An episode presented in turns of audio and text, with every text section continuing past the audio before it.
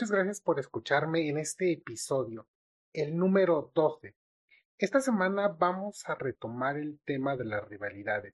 Hace tres semanas les conté de tres ejemplos de amigas y rivales en la ópera, y aunque hay muchísimos ejemplos de esta rivalidad, solamente platicamos de los tres más legendarios, tanto por su música como por sus enfrentamientos épicos. Pero también les dije que había enfrentamientos de amigos y rivales en ese mismo nivel de antagonismo. Vamos a ver tres ejemplos de amigos y rivales que tanto en lo musical como en lo teatral sacan chispas. En el round 1 tenemos al caballero del cisne, Lohengrin.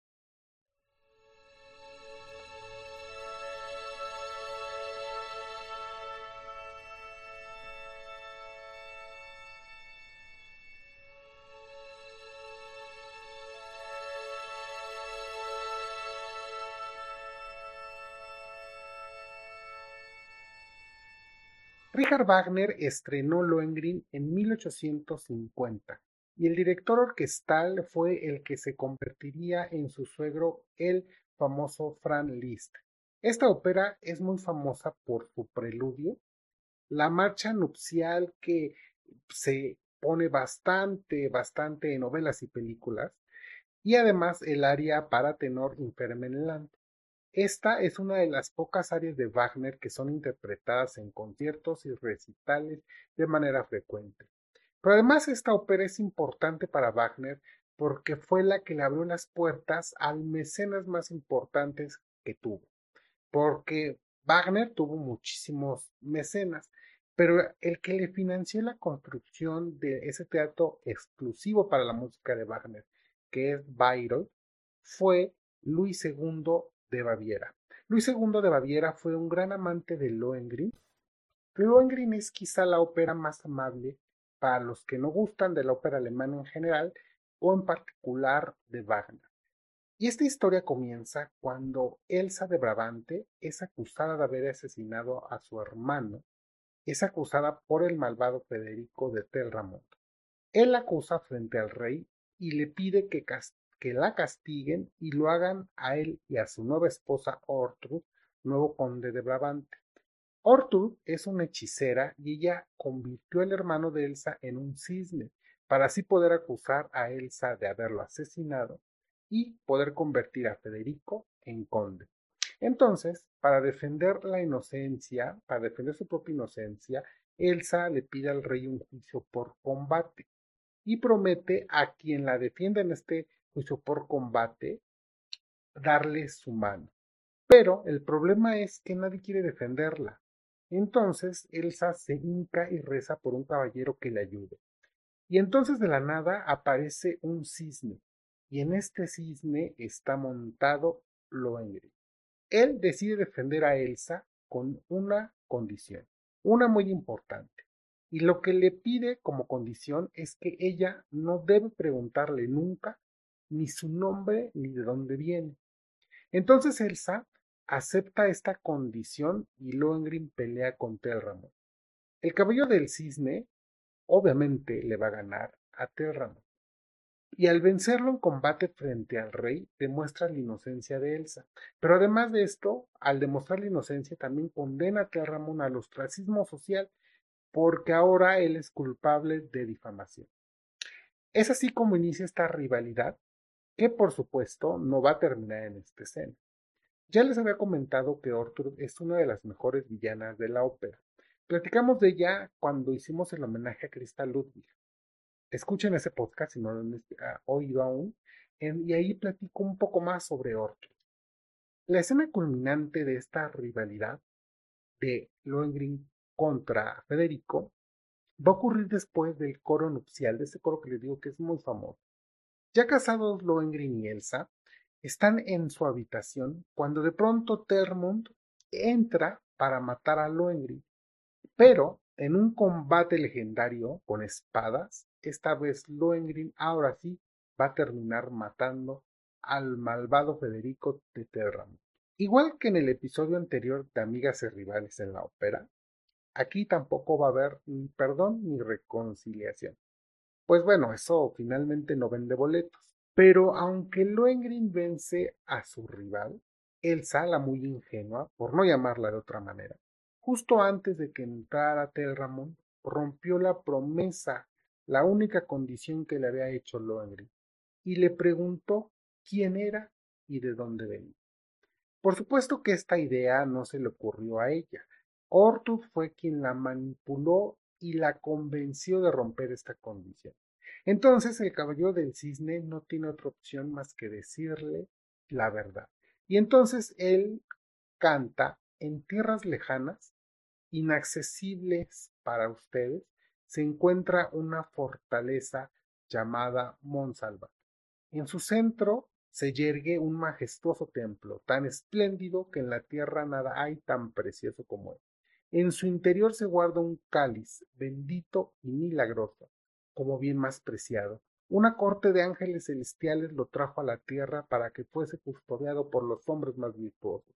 Cada año una paloma desciende del cielo para infundir nueva fuerza a su poder milagroso. Es conocido como el Grial, y de él reciben los caballeros la fe más pura y gloriosa. Quien es escogido para servir al Grial recibe de éste un poder sobrenatural, contra él nada puede, la mentira del hombre malvado y en su presencia la noche de la muerte se desvanece. Quien por él es enviado a lejanas tierras para defender la virtud, no queda privado de su sagrada fortaleza. Siempre que se ignore que es un caballero del Grial, tan sublime es la gracia del Grial, que quien la descubra deberá huir de las miradas profanas. Por este motivo no ha de existir duda ninguna sobre sus caballeros, puesto que si los reconocen, deberán abandonarlo. Escucha ahora. Como premio a la pregunta prohibida, fui enviado a ustedes por el Grial. Mi padre Parsifal ciñe la corona, soy su caballero y mi nombre es Lohengrin.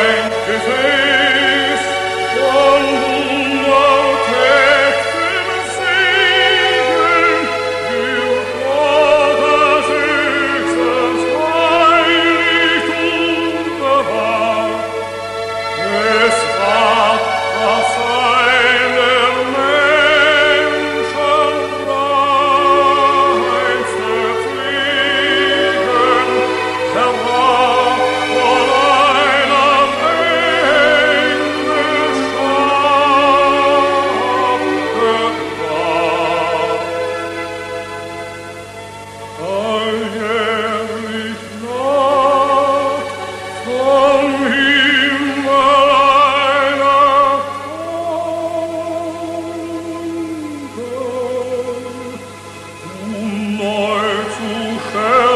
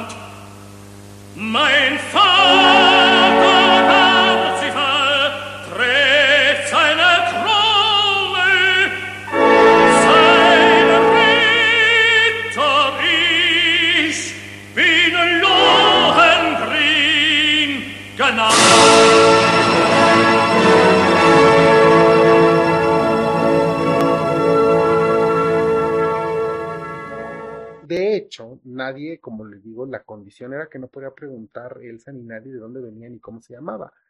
Aquí nos enteramos, aquí él se presenta como el Lohengrin, entonces aquí explica que él como uno de los custodian el grial no puede nadie saber la identidad y cuando la sabe, entonces tiene que irse. Esa es la razón por la que no podía preguntar. Pero después de esta confesión, rompe el hechizo de Ortrud convierte su cisne otra vez en el hermano de Elsa y se despide. Se tiene que ir de nuevo a custodiar el grial como lo explicó en esa área tan famosa en Fermenland. Y Elsa, a Elsa le da el patatús. Cae al piso y ahí, con Elsa en el piso y Ortut sin poder, se acaba la ópera. Esta ópera está dentro del género fantasía o cuento de hadas. Estos elementos fantásticos, de hecho, son los que hicieron que Luis II de Baviera se encantara con Wagner. De hecho, él construyó un castillo tan espectacular que después sirvió como modelo para el castillo que utiliza Disney en sus entradas. A Luis II le debemos el ciclo del anillo y Bayreuth. Sin el mecenazgo de él hacia Wagner, Wagner no sería este compositor tan venerado y legendario que es hoy en día. Que por cierto, hay sospechas que Luis no idolatraba a Wagner solamente por sus habilidades artísticas. Se cree que tenía un amor platónico por él y que Wagner aprovechaba esta atracción romántica para obtener el financiamiento para su obra. Pero eso, queridos amantes de la ópera, es otra historia. El siguiente enfrentamiento de amigos y rivales ahora es entre piratas.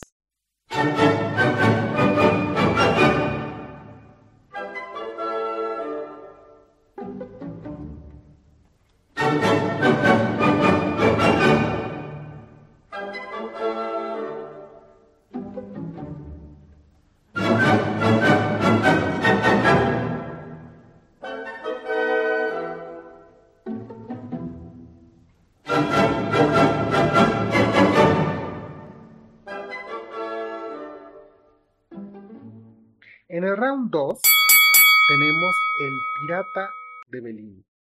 Esta ópera se estrenó en 1827 en el Teatro de la Scala. El libretista fue Felice Romani, el mismo con el que Bellini escribiría todas sus demás célebres óperas. De hecho, esta ópera es la que le abre las puertas a Bellini. Desafortunadamente, como les contaba en la sonámbula en el episodio de Finales Felices parte 2, Bellini murió muy joven. Tenía apenas 35 años y había compuesto solamente 10 óperas. Pero así como Verdi, que la tercera ópera de Verdi, que fue Nabucco, fue lo que lo lanzó al estrellato, en el caso de Bellini también su tercera ópera, El Pirata, fue la que lo catapultó a la fama. De hecho, y como dato curioso, ahora que hablamos de Wagner, Wagner admiraba a Bellini. Y esta ópera influyó mucho en las primeras obras de Wagner, aunque esta ópera, El Pirata, es una obra belcantista. Desafortunadamente no se representa mucho, y no se representaba menos anteriormente. Fue gracias a María Calas quien la revivió y la puso en el repertorio. Aunque, insisto, no se representa tanto como quisiéramos los que adoramos a Belinda. En Lohengrin, como les conté, era un enfrentamiento político y de intrigas para obtener el ducado. Aquí el enfrentamiento de amigos, entre comillas, y rivales es un, por un triángulo amoroso entre la protagonista llamada Imogen, Gualtiero, que es el pirata, y Ernesto. La ópera comienza con un coro espectacular, muy parecido al de Otelo de Verdi, donde nos narran, digo, primero fue, primero fue Bellini con el pirata y después fue Otelo de Verdi, nada más como 60 años de diferencia donde nos narran cómo un barco se hunde y los náufragos apenas logran llegar a la playa y son auxiliados. Uno de estos náufragos es Cualtiero, el jefe de los piratas. Este se encuentra con un antiguo aliado y entonces nos cuenta que fue desterrado por su enemigo Ernesto. Cualtiero dice, he arrastrado el mundo con mi venganza, he arrasado el mundo con mi venganza, perdón, pero ha sido en vano. El vil Ernesto, mi enemigo, consiguió mi injusto destierro. Pero dime, ¿qué es de Imogen? ¿Me es fiel? ¿Ha contraído nuevo compromiso?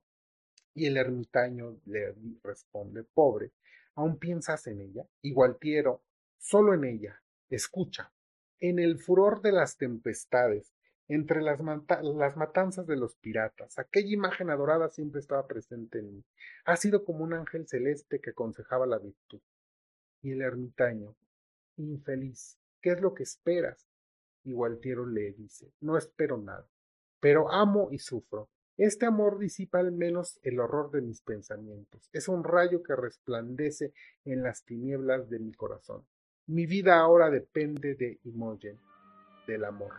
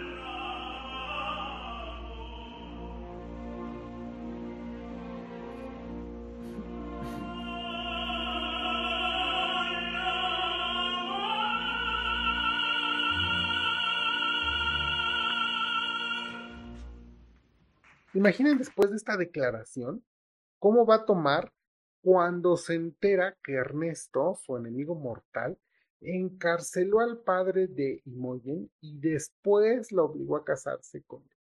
Cuando Imogen se lo dice a Gualtiero, él la maldice, le grita, incluso amenaza a su hijo, que es el hijo de Ernesto. Pero Imogen le explica que no tuvo otra opción. Ella se va triste y Gualtiero más furibundo. Pero para hacer esta ópera aún más intensa, Ernesto decide hacer prisioneros a los náufragos, porque por supuesto que puede que sean sus enemigos. Pero Imogen intercede para que los deje ir. Ella tiene miedo que su esposo Ernesto reconozca a Gualtiero. Y como ustedes se deben ya estar imaginando, claro que se van a reconocer. Ernesto sabe que su esposa quería casarse con Gualtiero y que es infeliz viviendo en un matrimonio al cual fue obligada. Ernesto, como se dan cuenta, aquí es el villano. Y descubre que su enemigo Gualtiero está en su castillo y además platicando con su esposa.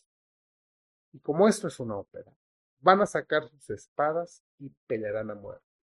Gualtiero mata a Ernesto. Yo creo que era una muy mala idea pelear con un pirata.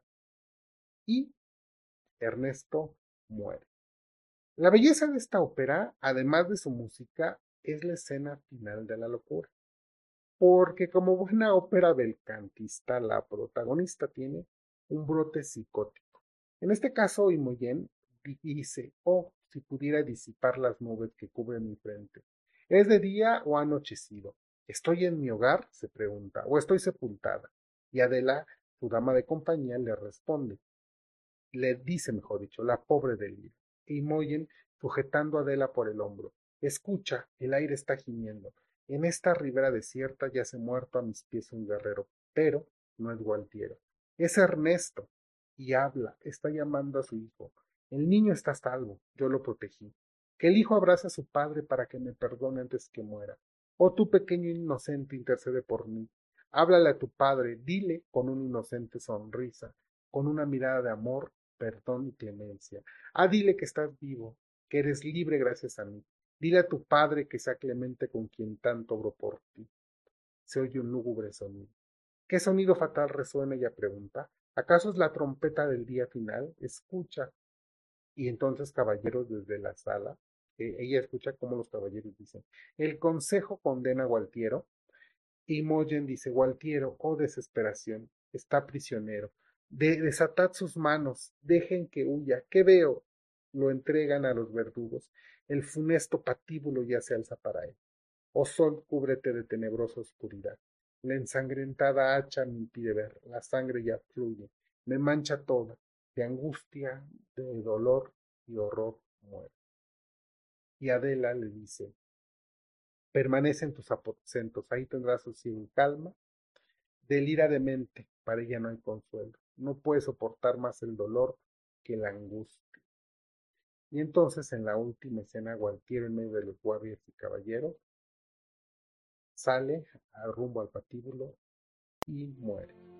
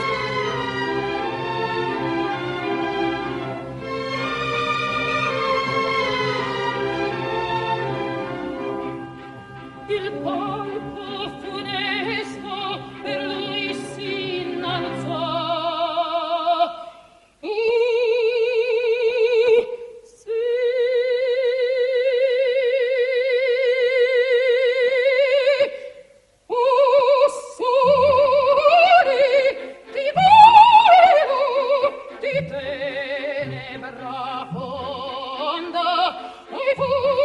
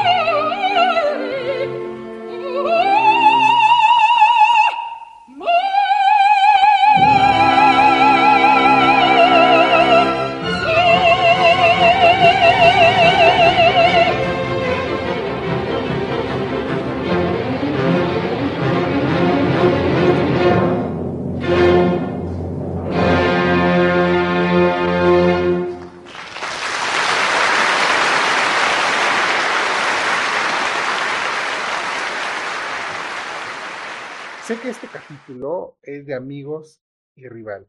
Pero no podíamos hablar del pirata sin poner a Javier Camarena y a María Calas.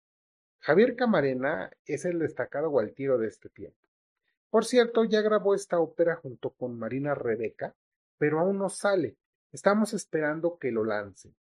Debido a la pandemia, tampoco pudimos verlo cantar en Nueva York. Esta rol iba a ser transmitido en vivo para todo el mundo pero lo va a cantar en Zurich dentro de un año, en junio del 2022, con Iván López Reynoso, un destacado director de orquesta mexicano que hará su debut en Zurich el siguiente año.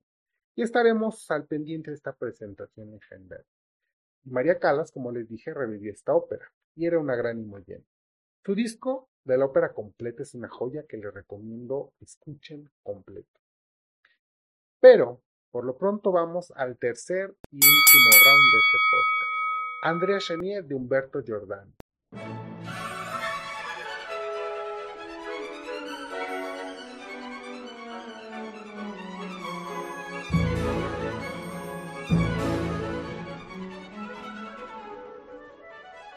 Ahora nos vamos a finales del siglo XIX, para ser exactos, en 1896, y con un estilo completamente diferente tanto a Bellini como a Wagner.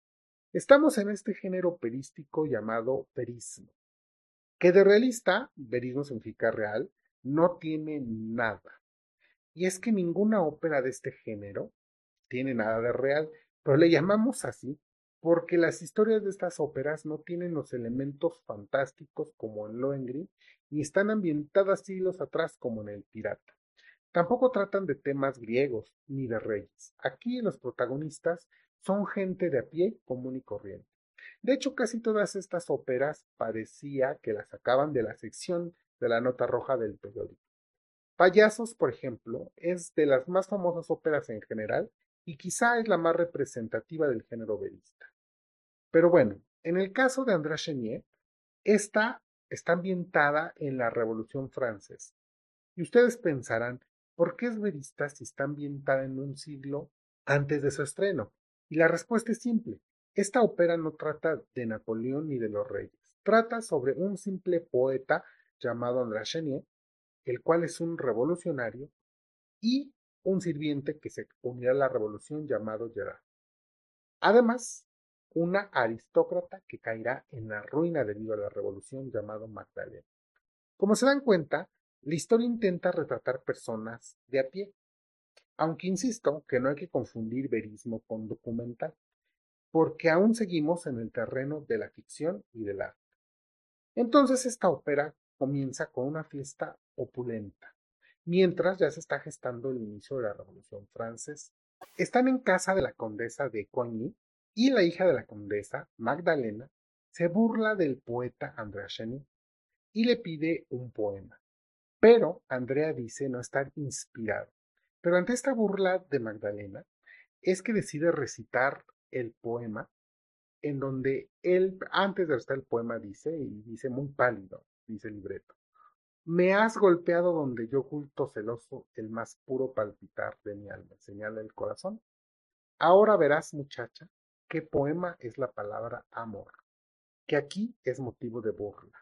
Y eso es lo que le responde porque ellos estaban burlando de él. Y entonces, sorprendidos, todos lo escuchan con curiosidad. Están en la fiesta y todos voltean y dicen, vamos a escuchar, ¿no? Poema de André. Y entonces comienza y dice, un día miré el profundo espacio azul y sobre los prados llenos de violetas llovía el oro del sol y brillaba el oro del mundo. La tierra parecía un inmenso tesoro y el firmamento le servía de cofre. De la tierra a mi frente llegó una caricia, un beso. Grité ganado por el amor. Te amo, a ti que me besas, patria mía, divinamente hermosa. Y, lleno de amor, quise rezar. Crucé el umbral de una iglesia. Un cura, en las hornacinas de los santos y de la Virgen, acumulaba dones, y a su sordo oído un viejo tembloroso pedía pan en vano, y en vano le tendía la mano. El abate y con él otros abates se levantaron escandalizados. Eso dice el libreto. Crucé de umbral de las viviendas. Un hombre blasfemando maldecía la tierra, que apenas le daba para el erario, y contra Dios y los hombres arrojaba las lágrimas de sus hijos. Y entonces todos gesticulan vivamente rojos de ira contra Chenier. Solo Gerard lo escucha desde el fondo del invernadero, muy agitado. Los demás fingen no escucharlo.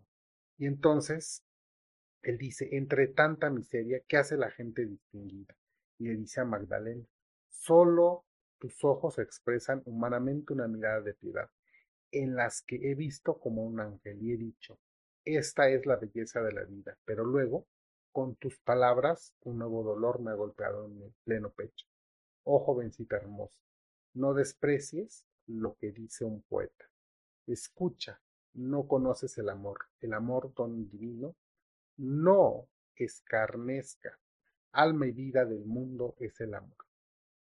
Y Magdalena le dice, perdona. Como ven, Andrea declara sus intenciones políticas y su apoyo a la revolución. Este poema y este apoyo público en esta, en esta fiesta de aristócratas es lo que va a inspirar a Gerard, que como les digo, él es un sirviente y lo inspira para unirse contra la desigualdad que hay en la Francia de aquella época. Entonces, la condesa, lívida por el enfado, La condesa está enojada porque de pronto han llegado personas invitadas a su fiesta. Entonces, por eso está lívida por el enfado. Pregunta, ¿quién ha dejado entrar a esta gente? Y Gerard le responde, yo, Gerard. Y la condesa le dice a sus lacayos, fuera esta chusma, o sea, que la saque. Y a Gerard, y tú, el primero, o sea, el primero que se vaya, ¿no? Y entonces Gerard le responde, sí, condesa, me voy. Esta librea me pesa. Librea era el traje que utilizaban para distinguirse como sirviente. Y es vil para mí, y el pan que aquí me alimenta.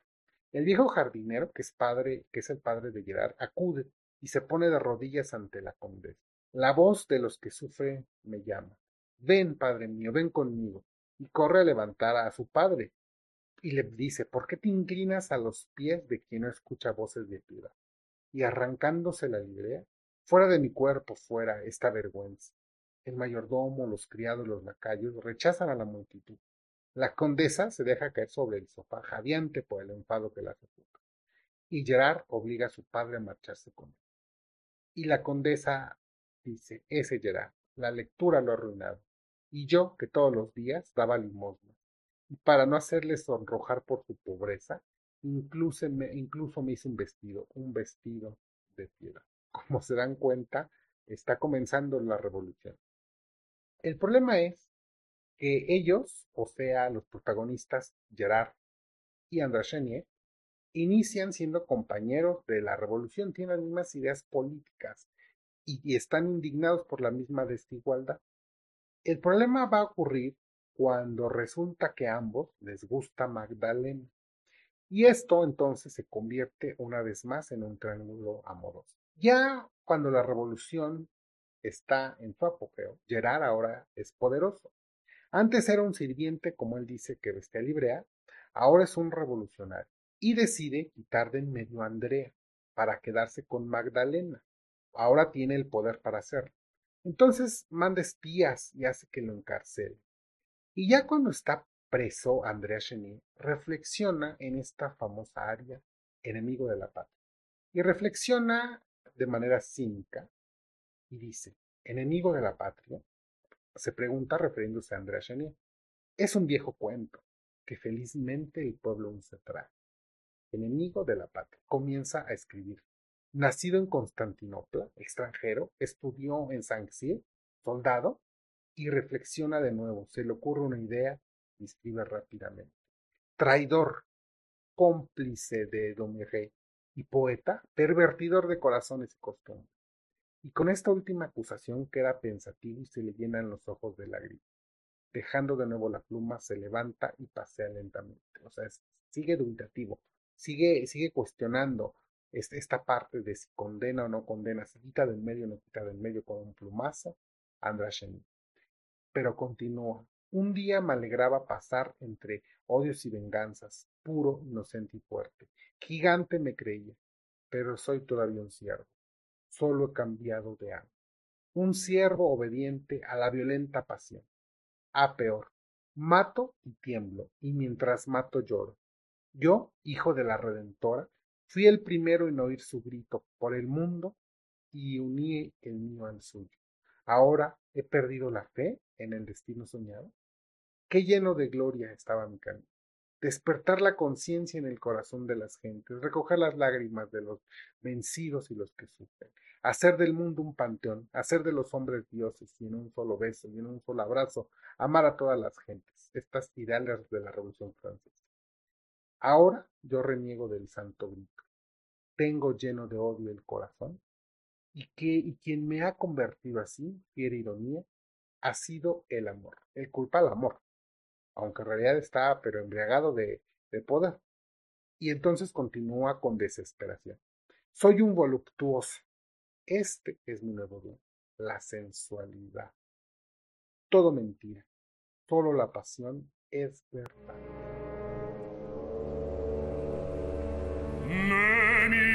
de la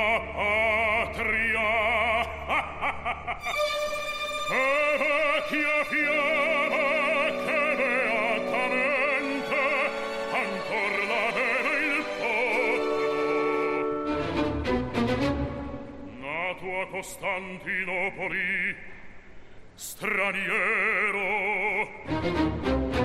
Studio a sensire soldato. Traditore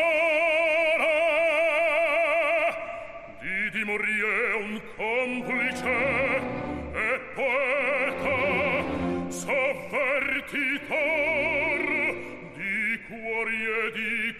Christus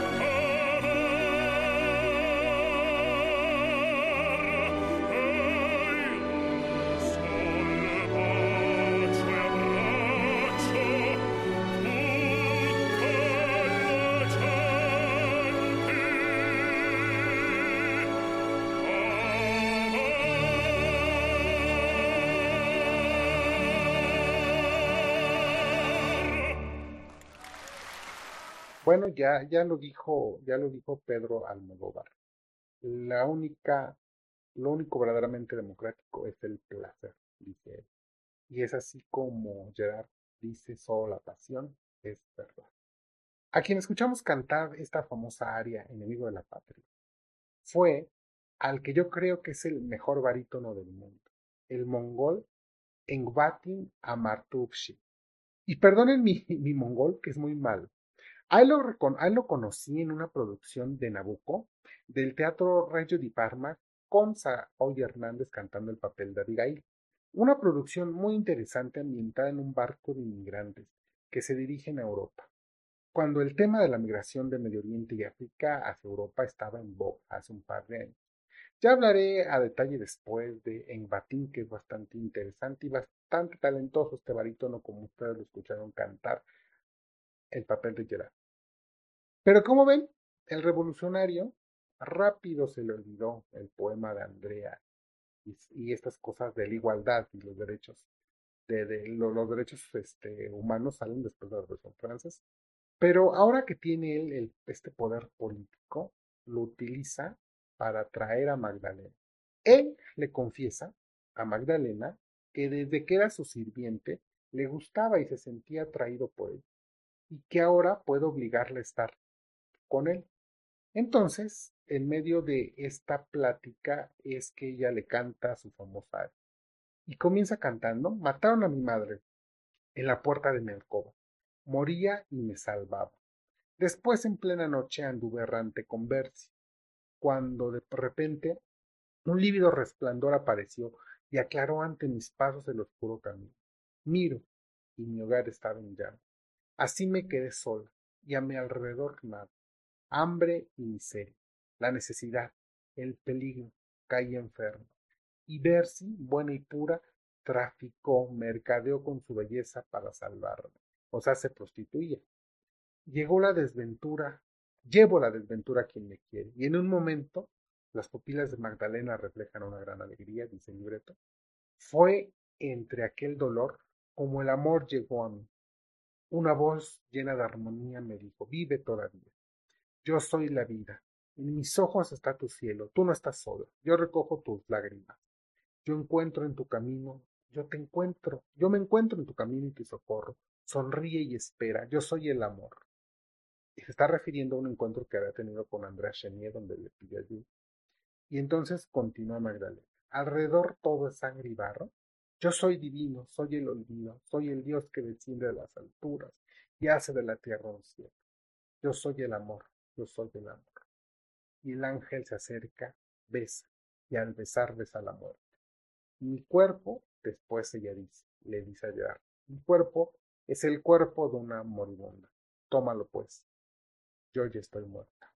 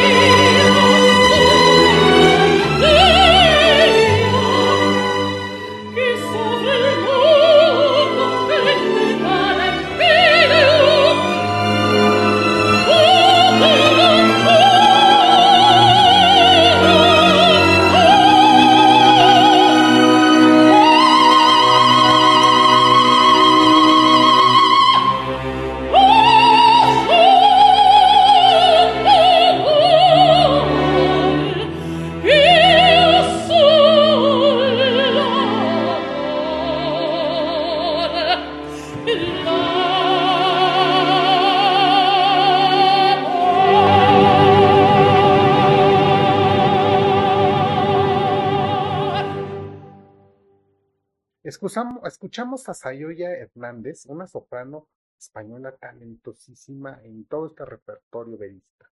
Como se dieron cuenta, la mamá morta, la Lara que acabamos de escuchar con Sayoya Hernández, en, con María Cala se volvió ultra famosa después que en la película Filadelfia, Tom Hanks la recita, y se la recita a Denzel Washington, que, es, que está protagonizando a su abogado, y se la canta cuando ya se está muriendo de sida. Bastante ad hoc para ese tema. Pero regresando a la ópera, Gerard ya había enviado a juicio a Andrea, ya había firmado ese papel que, con el que canta Enemigo a la Patria, y va a ser sentenciado a la guillotina. Gerard se arrepiente e intenta salvarlo, pero ya es imposible. Entonces Magdalena se hace pasar por otra presa y va al patíbulo con su amado poeta André Schenck. Y con esto termina la ópera. Como les dije, en el caso de los amigos y rivales es igual de sangriento e intenso y con mucha muerte, igualito que el de las el, episodio de las amigas y rivales. Esta ópera me refiero a András tiene muchísimas áreas destacadas, como las que les platiqué, y es muy representada afortunadamente. Yo les recomiendo la que Operavisión acaba de subir en su plataforma de YouTube, una producción del Ópera Estatal de Ingrid. Pero así como hubiera sido un gran crimen hablar del pirata y no escuchar a Javier Camarena y a María Callas, sería otro gran crimen no escuchar a Mario del Mónaco cantar el último poema que escribe Andrés Chenier antes de morir y declinar.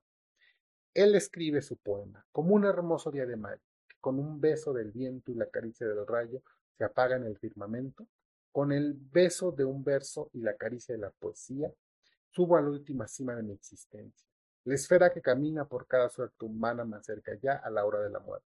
Y tal vez antes que mi última estrofa se acabe, me anunciará el verdugo el fin de la vida. Sea estrofa última Dios. De aún a tu poeta la fulgurante idea, la llama acostumbrada yo a ti, mientras vivas me brotas del corazón, daré por rima el helado suspiro de un hombre que muere. Gracias por escucharme una semana más. Vean y escuchen mucha ópera. Hasta la siguiente.